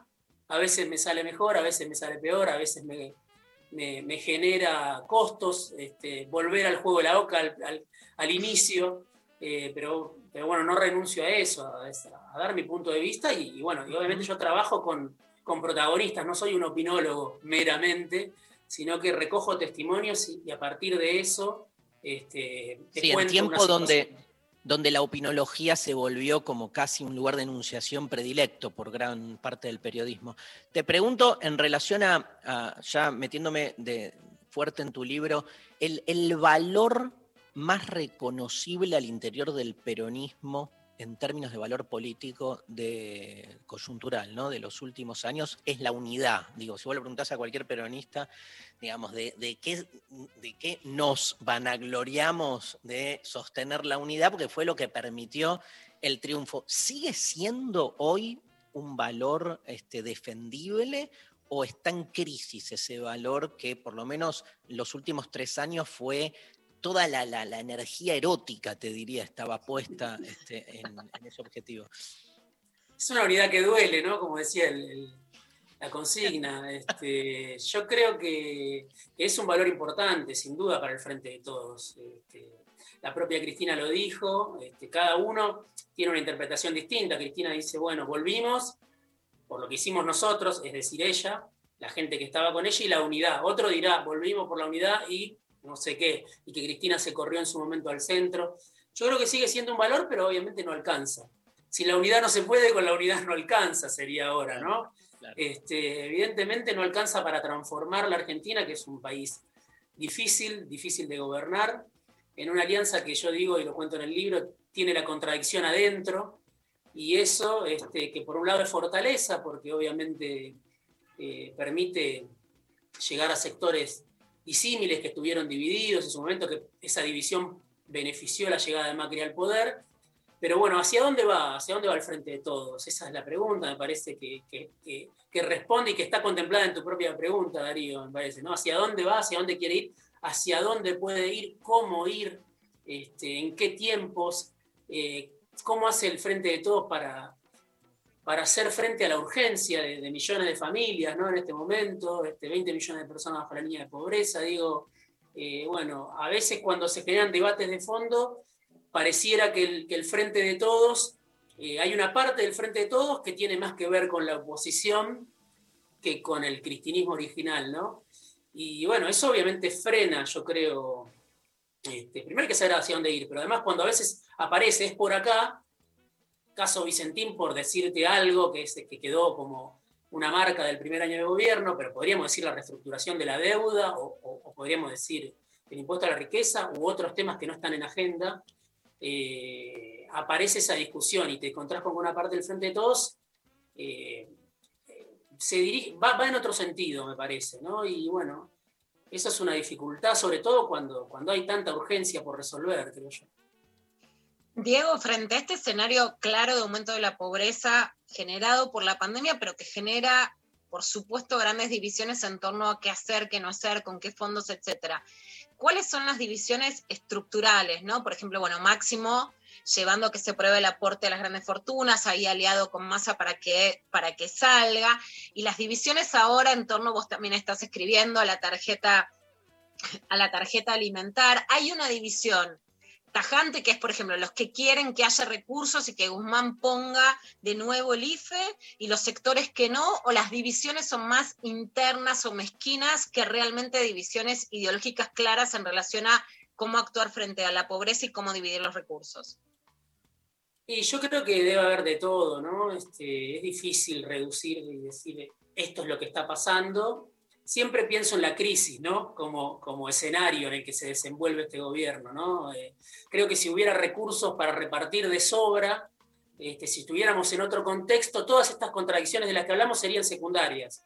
Pero como hay tanta dificultad para salir hacia adelante, para que la economía vuelva a crecer, para distribuir, para crear empleo, para todo lo que sabemos, este, para aumentar exportaciones, para que no falten dólares. Digo, es tanta la dificultad, la deuda que dejó Macri, la recesión, que toda dif- diferencia este, se potencia, o sea, potencia el, el costo de esa diferencia.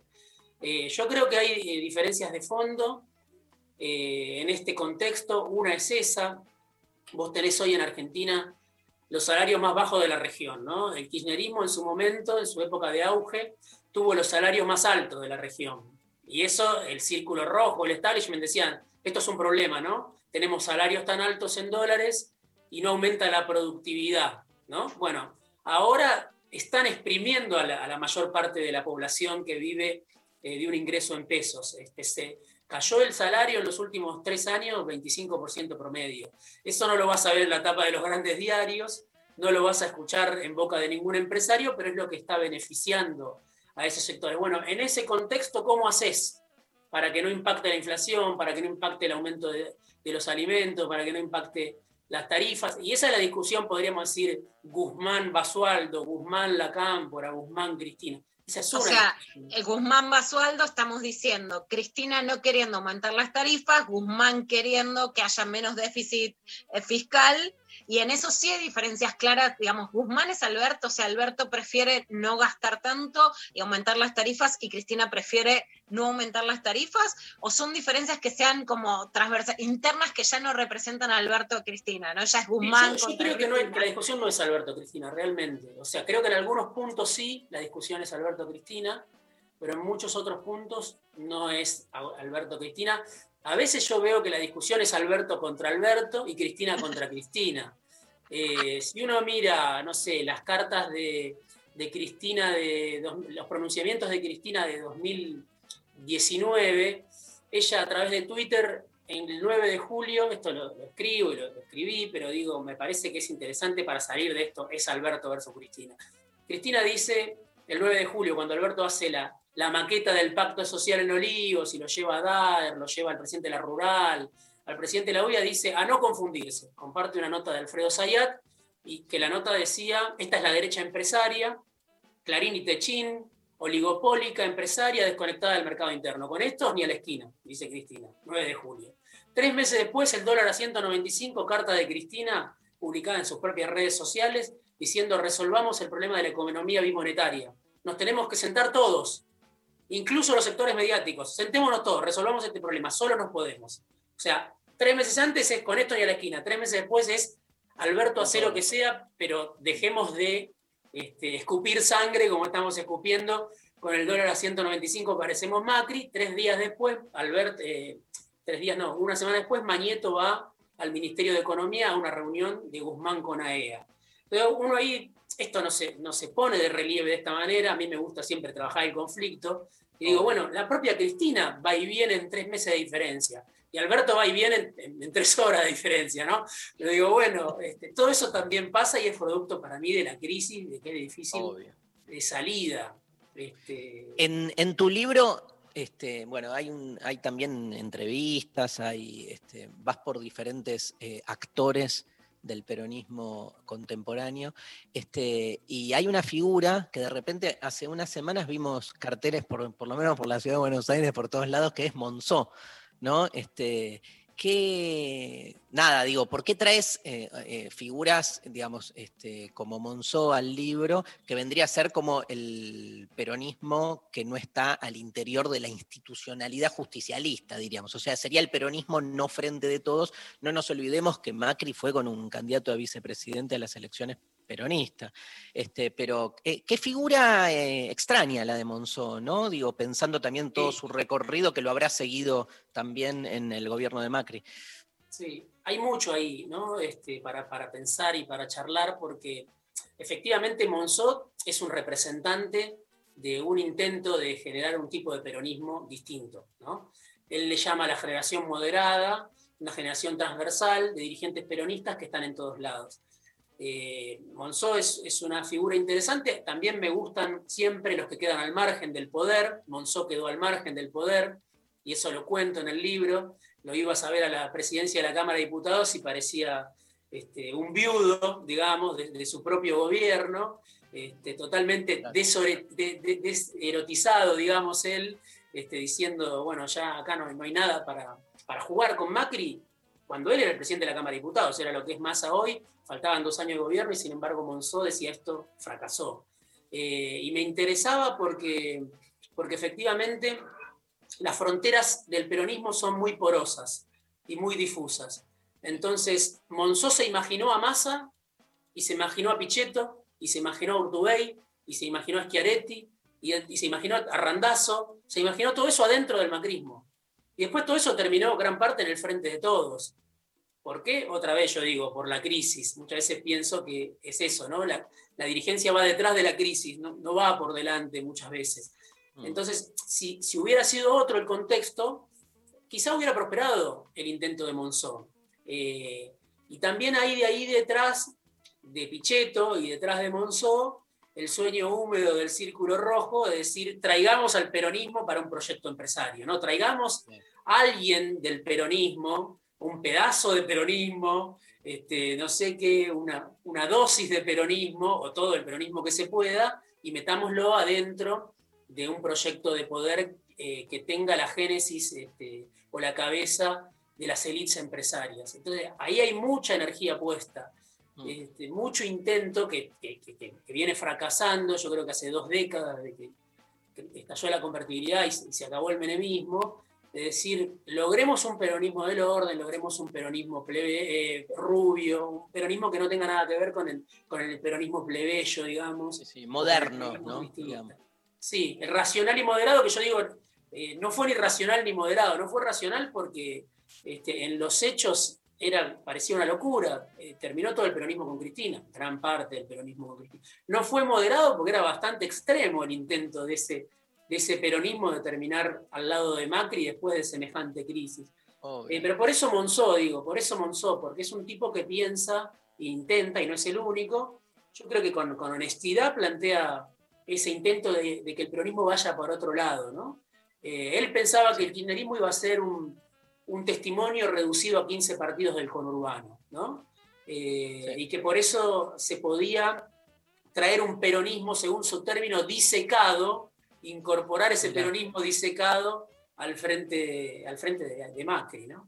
Es que el gran, el, el gran diagnóstico, si querés, bueno, vos sabes más que todos nosotros, pero el gran diagnóstico equivocado de todos los sectores antikirchneristas fue el fin del kirchnerismo, claramente. Sí, sí, yo creo que ¿No? sí, creo que sí. Eh, había mucho deseo, otra vez, digamos, en eso, cuando cayó... Siempre viste que vamos a la política que erotiza, la que no erotiza, ¿no? Que es la tesis Totalmente. central.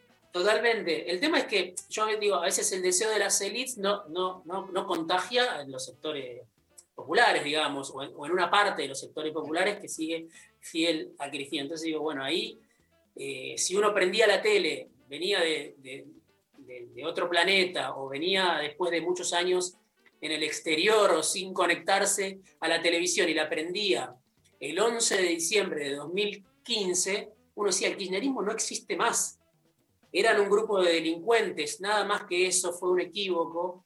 Se intentó reducir al kirchnerismo a un fenómeno delictual. Este, yo no digo que, obviamente, no, no voy a decir y nadie se lo va a creer que no hubo corrupción. Creo que la corrupción y el modelo de acumulación del kirchnerismo tenía una pata con eso, fuerte, desde Néstor. Ahora, reducir al kirchnerismo a un fenómeno delictual, bueno, obviamente tiene patas muy cortas este, la mitad de la población no se lo cree, o, o un 40% de la población no se lo cree.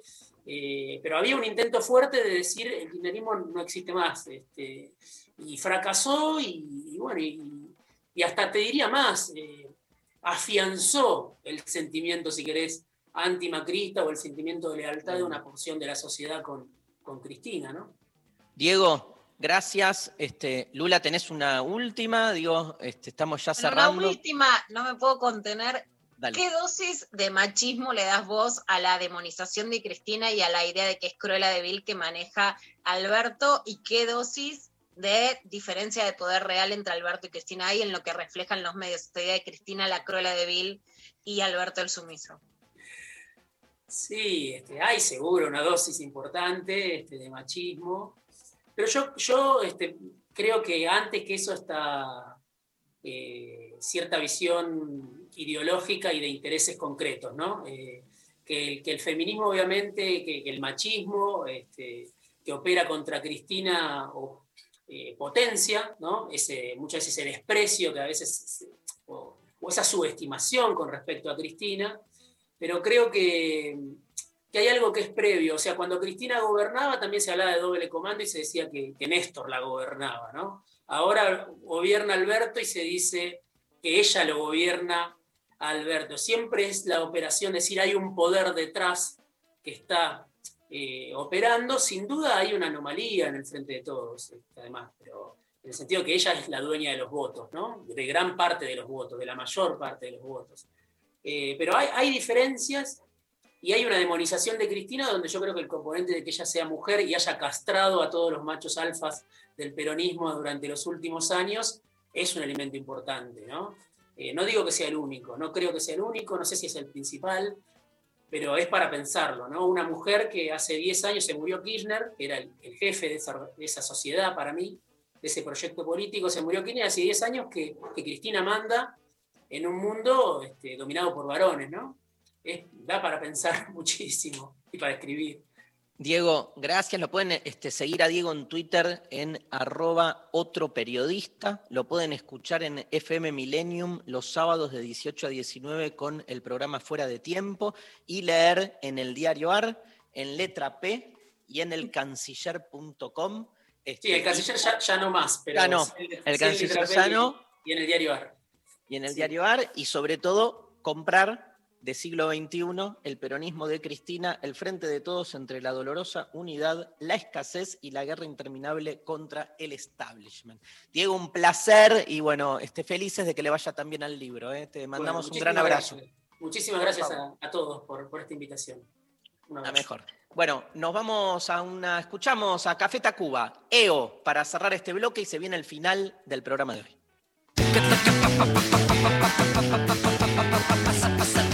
se pasa,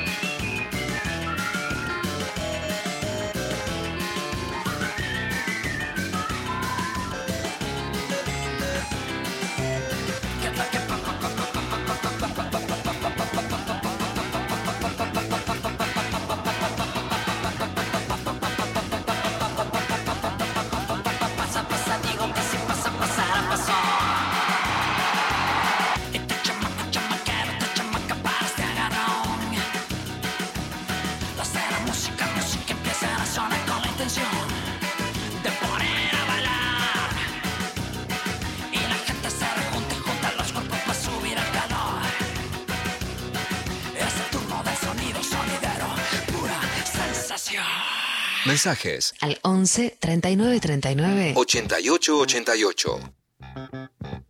Bueno, se nos, se nos va el programa. Se nos va el programa. Pero ¿Querés que te haga un picadito? un picadito con. Picadito. ¿No hay alguno que diga soy de derecha, por ejemplo? Hay uno que dice de centro, como Mirta Legrand. Nada, por decirlo acá en un programa donde somos todos zurdos. No me parece mal. Aparte, Mirta es como digamos, la figura. Mirta de centro. Bueno. Está en el centro de la mesa. Sí. Con Eh, flores rococó. Peronista clásico, malvinista, nacionalista, principios y valores, anti-anglosajón, patria grande latina. Fuerte, ¿eh? Fuerte. Fuerte posicionamiento. Ahí tenés. Eh, peronista de Evita, simpatizante K, nos mandan también. Eh, peronista de Eva, feminista, hippie con OSDE y últimamente militante de Darío. Vamos. Darista, Cetismo. el cetismo. Eh, anarca feminista ecologista, no sé si existe, pero muerte al Estado, dice Cami. Bien, ahí tenés de nuevo un posicionamiento de izquierda no estatista, digamos. Exacto. Eh, Cari dice feminista anarcocomunista, dale. Eh, Ale dice anarca, mucho, mucho anarca. Mucho anarco y mucho feminismo, están como en el top y peronismo, ¿no? Peronismo, feminismo y anarquismo están en el Y top. estos que también aparecen mucho, como Adrián, que dice Trosco que vota a la Cris. A mí todo lo que sea eh, zurdo, Trosco y- o, o allegades que votan al peronismo, me, me Lo sentís tienen mi corazón. Tienen tu corazón. Sí, sí, sí, O sea, ya está. Eh, también nos mandan, eh, Eli dice, mi ideología es, no confíes en ningún político, aunque parezca que pensamos igual, sospecha. Bueno, perfecto. Eh, buen día, muy buen programa y excelente música. Mucho más interesante con esa semblanza de Darío que lo antecede Daniel de Neuquén. Y agradecemos a Pablo, gracias Daniel, a Pablo González, que es quien hace todos los días la investigación. ¿No? Bien. Kirchnerista vago marihuano. Creo y milito el avance de las regulaciones para el uso de cannabis y a posteriori las drogas, las drogas en general, no solo para uso medicinal, sino también recreativo y la despenalización del autocultivo. Tremendo. ¿Quedaron, ¿Quedó algún audio? ¡Eh, Teo! Como todo mortal, me parezco más a mi tiempo que a mis propios padres, entonces yo me paro ideológicamente en el progresismo del siglo XXI, fundamentalista de la esencia del peronismo y no de sus dogmas. Así que vamos arriba, el Tano. Tano, vamos arriba, es muy uruguayo. Yo soy uruguayista también. Uruguayista, eh, En el arco ideológico, ¿no? Pecker, uruguayismos. Re. De Total. Mirá, Irina dice, más peronista que ayer, pero menos que mañana. Más peronista que ayer, pero menos que mañana. Ok, está ahí.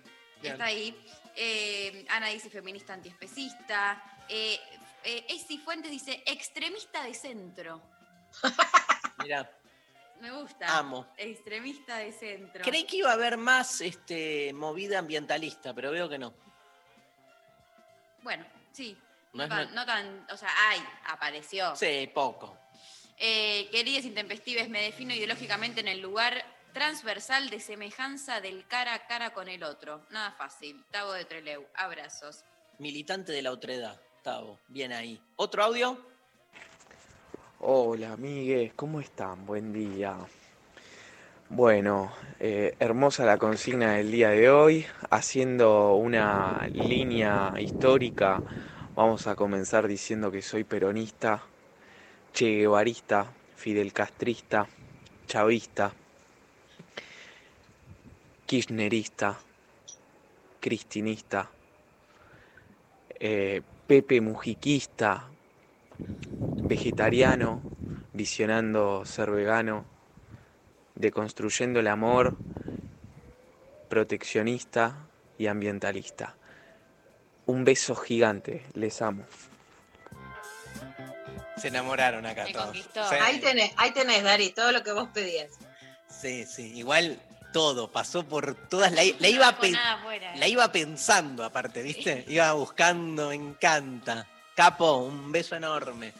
Este, otro más.